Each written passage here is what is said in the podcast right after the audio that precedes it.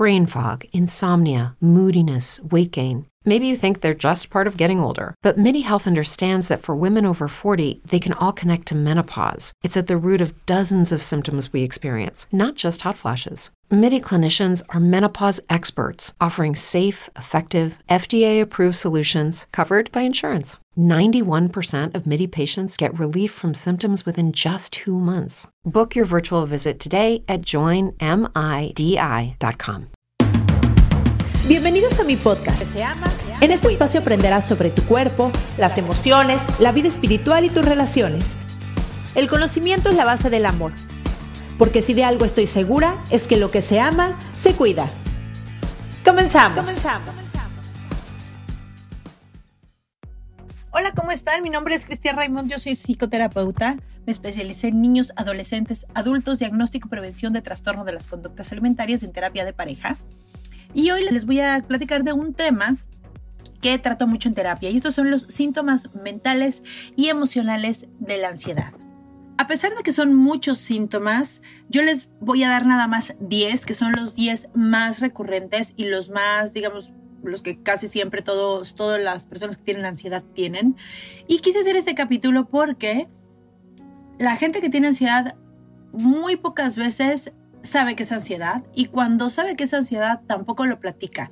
Es como un tema tabú donde la gente no habla de eso y por lo mismo la gente que sufre ansiedad se siente súper sola. Entonces empecemos con estos 10 síntomas mentales y emocionales de la ansiedad. Número 1. Pensamientos negativos. El pensar que todo va a salir mal es normal cuando tienes ansiedad. Les voy a decir rapidísimo por qué. Cuando tienes ansiedad, el cuerpo se estresa. Es decir, estos pensamientos a futuro que te provocan ansiedad hacen que tu cuerpo se estrese. Cuando tu cuerpo se estresa, el cerebro, para sobrevivir, cierra el panorama. Es decir, en lugar de ver lo que hay alrededor, se fija en un objetivo y piensa en lo, peor que puede pasar para poder sobrevivir. Les voy a poner un ejemplo. Si te está persiguiendo un perro para morderte, un perro de estos, eh, eh, no me sé mucho de razas, pero estos perros que son como que te dan muchísimo miedo, no puedes estar pensando, ay, igual y no me va a morder a mí, seguramente ya cuando llegue mi abuela le voy a gustar, seguro nada más es perro que ladra no muerde. Claro que no. El cuerpo se pone alerta y dice, este perro me va a hacer mucho daño, tengo que correr. Se cierra el panorama, es decir, no volteas a ver, ay, mira qué bonito árbol, cómo está ese coche. No, se cierra el panorama y te fijas en el objetivo al que tienes que correr. Y esto lo hace el cerebro porque el estrés es para sobrevivir. Entonces, si tú tienes un estrés que viene originado de tus pensamientos, pero todo el tiempo tu cuerpo está destrozado, es normal que los pensamientos sean todo el tiempo negativos. Número 2. Pensamientos catastróficos y adelantados. La ansiedad nunca está en el presente. Por eso, cuando tenemos ataques de pánico o ataques de ansiedad o una ansiedad generalizada fuerte, lo que hacemos es enseñar a los pacientes a traerlos al presente, poner su atención en su cuerpo, en el presente, en lo que está pasando en el momento. ¿Por qué? Porque la ansiedad genera que los pensamientos estén a futuro y que sean catastróficos. Es decir, es un pensamiento, ya vimos que es negativo, es catastrófico y siempre es a futuro. Nos adelantamos de aquello malo que pueda suceder. Número 3. Pensamientos repetitivos. Ahora imagínense, tienes pensamientos negativos, tienes pensamientos catastróficos a futuro y ahora tienes pensamientos repetitivos. Imagínense pensar en algo muy malo al futuro todo el tiempo. Por eso la gente que tiene ansiedad sufre tanto, porque todo el tiempo está pensando cosas negativas, catastróficas y a futuro que pudieran sucederles. Entonces, el que sea repetitivo hace que todo el tiempo esté en la mente generando estas emociones y sensaciones de peligro y de ansiedad. Número 4. Desconcentración. La atención sabemos que es un proceso cognitivo que nos permite pues poder concentrarnos ante estímulos que nos llamen la atención, que sean relevantes para poder procesarlos y poder responder en consecuencia. Entonces, cuando estamos desconcentrados, no podemos poner atención a muchas cosas. ¿Por qué? Porque solamente cerramos nuestro panorama por el estrés a lo que nosotros nos interesa, estamos pensando o, o pensamos repetitivamente, negativamente, a futuro que puede pasar.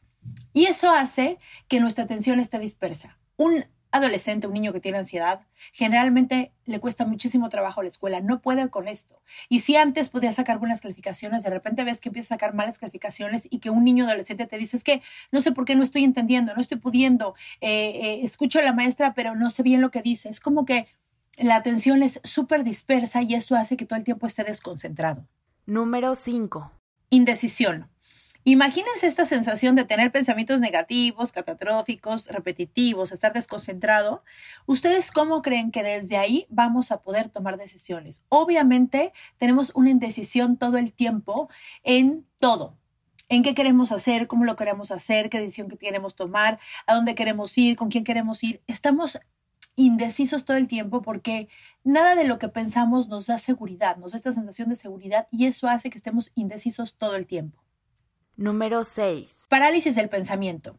Cuando tenemos todo esto juntos, que, junto que ya les dije, y además hay una indecisión antes, ¿qué viene después? El parálisis del pensamiento. Es decir, prefiero no actuar. E, e, es, ya no sé qué hacer, me quedo paralizada. Es demasiado miedo con todos estos pensamientos repetitivos a futuros, confusos, indecisos, y, y me siento de una manera en la que obviamente viene un parálisis de pensamiento. Número 7 pensamientos y sensaciones y sentimientos de inseguridad con todos estos lo que estos trae. Imagínense que todo el tiempo están en este lugar de pensar cosas negativas, repetitivas al futuro, sin atención, indecisos, sin poderlos tomar decisiones, con un pensamiento paralizado donde no sé qué hacer, no sé qué decisión tomar. Claro, ¿cómo, cómo creen que voy a sentir seguro en esta vida? Esto hace que estemos totalmente inseguros y cada vez más yo me he dado cuenta que si algo afecta la ansiedad es el autoestima. Cuando nos sentimos en alerta, cuando nuestro cuerpo está alerta todo el tiempo y todo el tiempo tenemos miedo y todo el tiempo pensamos negativo, empezamos a desconfiar de nuestro propio cuerpo, empezamos a desconfiar de que nuestro propio cuerpo va a reaccionar bien cuando salimos, cuando hablamos, hasta contestar el teléfono te puede llegar a dar miedo. Número 8 sensación de estar en peligro. Bueno, imagínense todo esto junto y obviamente cada uno que les voy diciendo pues es, es peor. Y esto se da generalmente o casi siempre junto. O sea, es muy raro que no esté. No le estoy hablando de los síntomas físicos. Eso es otro cuento que también... Brain fog, insomnia, moodiness, weight. Maybe you think they're just part of getting older, but MIDI Health understands that for women over 40, they can all connect to menopause. It's at the root of dozens of symptoms we experience, not just hot flashes. MIDI clinicians are menopause experts, offering safe, effective, FDA approved solutions covered by insurance. 91% of MIDI patients get relief from symptoms within just two months. Book your virtual visit today at joinmidi.com. Voy a hacer un podcast específico de eso, aunque yo en el podcast del capítulo de la ansiedad he hablado de esto.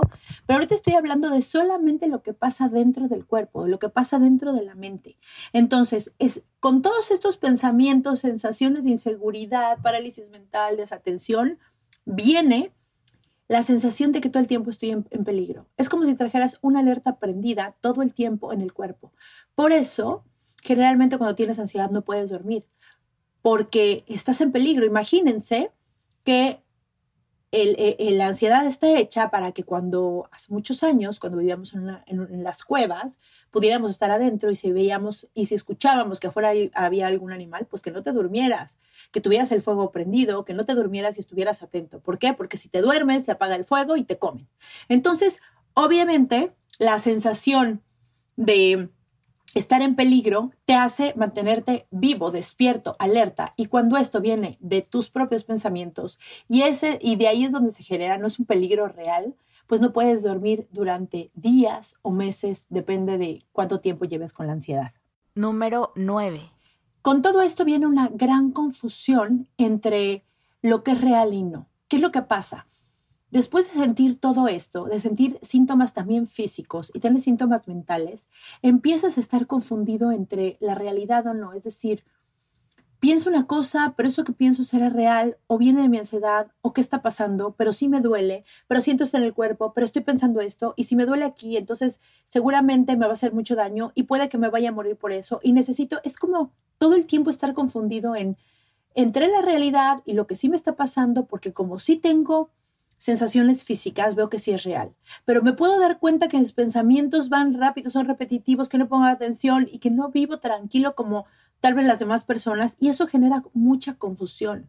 Entonces es muy normal que un adolescente, por ejemplo, que tenga ansiedad, esté sumamente confundido con todo. Y generalmente los adolescentes reaccionan ante la ansiedad y la depresión con con mucha irritabilidad y se los digo para que estén como con las aletas prendidas, sobre todo ahorita que no sé cuándo me estén escuchando, pero estamos en pandemia y sucede que pasan muchas cosas afuera, que perdimos el contacto con la naturaleza y muchas cosas que nos hacían estar tranquilos, que nos hacían conectarnos entre nosotros, que nos hacía conectarnos con la naturaleza, con todo lo que ve afuera y esto puede generar mucha ansiedad por los pensamientos, por las noticias, por lo que escuchamos, por lo que creemos que es un peligro real o no real. Y esto genera obviamente muchísima confusión. Número 10. Aislarse. Imagínense todas estas emociones, todas estas sensaciones, todos estos pensamientos juntos. Por supuesto que empiezan a decidir no salir, no ir, no juntarse con la gente que quieren, no hablar del tema muchas veces. Entonces, si ustedes ven que alguien tiene estos síntomas de que cuando le dices algo luego lo piensa negativo, que tiene como esta necesidad de de repente de de querer irse, de, de, de, no estar tranquilo, de moverse mucho, que lo ves que era angustia, o que de plano ya no contesta el teléfono, o que lo invitas mil veces y que ya no quiere a los lugares que te le gustaban, etc. Estos son síntomas de que esta persona tiene ansiedad. Y ya seas que tú tengas ansiedad o que algún familiar, pariente o amigo tuyo tenga ansiedad, por favor, es importante tratarlo. La ansiedad muy pocas veces se quita sola, porque generalmente no sabemos de dónde viene. Entonces, el dejarlo así como al aire y pensar que un día voy a amanecer sin ansiedad es muy difícil. Generalmente la ansiedad va subiendo. Y saben que es lo peor, que es muy limitante, porque llega un momento en que las personas no salen, bueno, yo he tenido pacientes que las personas no se bajan de su cama o no salen de su cuarto, porque es demasiado lo que sienten con estas sensaciones y estos pensamientos y demasiado peligro el cruzar la puerta de sus cuartos o de sus casas. Entonces, si ustedes tienen algunos de estos síntomas y ubican que tienen ansiedad, por favor, vayan a un especialista. El especialista ya puede ser, puede ser un psiquiatra o un psicólogo o un psicoterapeuta que sepa del tema. Yo se los recomiendo que vayan y ellos les van a decir, generalmente un psicólogo, un psicoterapeuta puede definir si su ansiedad es tan fuerte como para que tengan que ir a un psiquiatra a tomar medicamento o lo que yo hago es, muchas veces trabajo la ansiedad, digo un 80% de las veces trabajo la ansiedad con meditación, con herramientas, con llegar al fondo del asunto, con desmenuzar creencias, en lo que está pasando en tu vida actual. Es como, sí, es importante que cuando tienes ansiedad lleguemos al fondo del asunto. ¿Por qué? Porque las, el medicamento, hay medicamentos muy buenos que ayudan para los síntomas, pero solo son para los síntomas. El que te quite los síntomas no va a cambiar lo que te está generando ansiedad. Entonces, ¿qué pasa? El momento que dejas de tomar medicamento, muy probablemente la ansiedad regrese y a veces es más fuerte.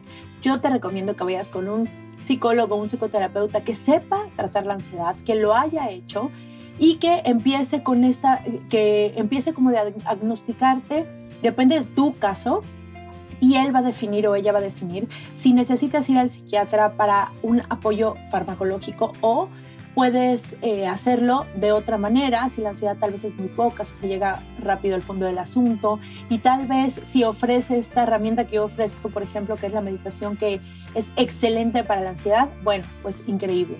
Lo que sí les voy a decir es que no lo dejen. No lo dejen porque esto no se quita solo, de hecho va subiendo y es importante tratarlo.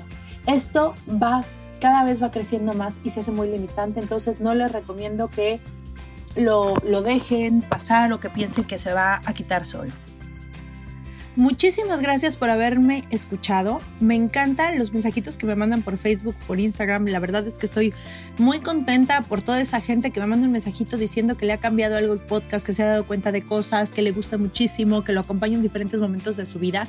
Por favor, pónganme un comentario, una estrellita, una calificación en la plataforma que me estés escuchando, porque de esa manera yo puedo llegar a más mentes y a más corazones.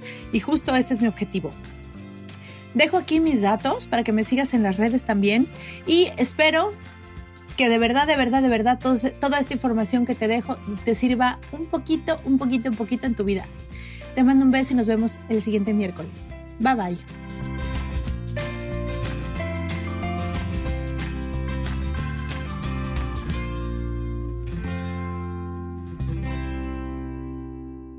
Esta ha sido una producción de puntoprimario.com.